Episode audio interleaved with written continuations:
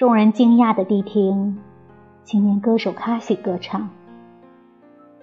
他的歌声宛如武艺比赛时的一把利剑，在绝望的乱麻纠缠中翻滚飞舞。手起剑落，把乱麻劈个粉碎，因胜利而得意洋洋。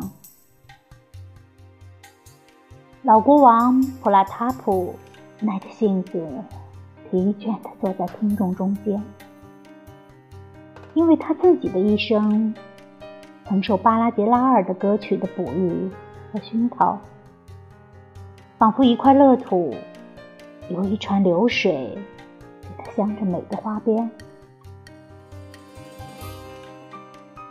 他的冷雨潇潇的黄昏和清秋宁静的时辰。通过巴拉基拉尔的歌声，向他的心倾诉。他的欢宴之夜，也曾伴随那些歌曲，品剪灯花，轻飘银铃。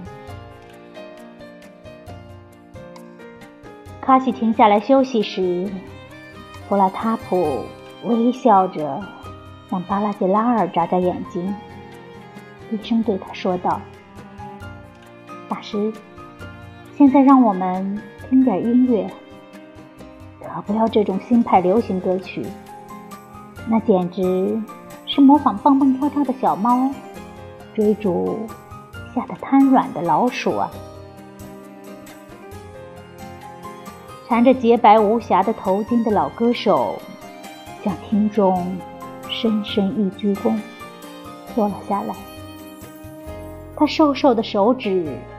弹拨他乐器上的弦索，他闭上眼睛，在怯生生的犹豫中开始歌唱。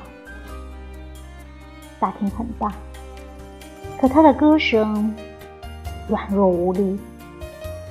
普拉塔普夸张的喝彩：“好啊！”但他也在老人耳边低声说道：“朋友。”唱的稍稍响一点儿，听众坐不住了，有的打哈欠，有的打瞌睡，有的抱怨天气太热。大厅里弥漫着心不在焉的、高低不一的、嗡嗡盈盈的喧声，而歌声就像一条脆弱的小舟，忽然的。在其上摇晃颠簸，终于沉没在人语喧哗里了。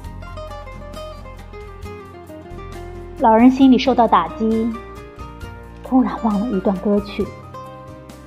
他的声音在痛苦中摸索，像盲人在市场上摸索着寻找他的引路人。他想用临时想到的任何乐曲来弥补这个缺口，但缺口仍旧张得大大的。折磨的痛苦的音符拒绝效劳，突然音调一变，爆发出一阵呜咽。大师的头垂倒在乐器上，代替他忘记了的音乐。他迸发出了婴儿降临人世时第一声嚎啕大哭。普拉塔普拍拍老歌手的肩膀，说道：“走吧，我们的聚会之地不在这儿。我知道，我的朋友，没有爱的真理，就像鳏寡一样。”是孤零零的，而美既不与多数共存，又不存在于片刻之间。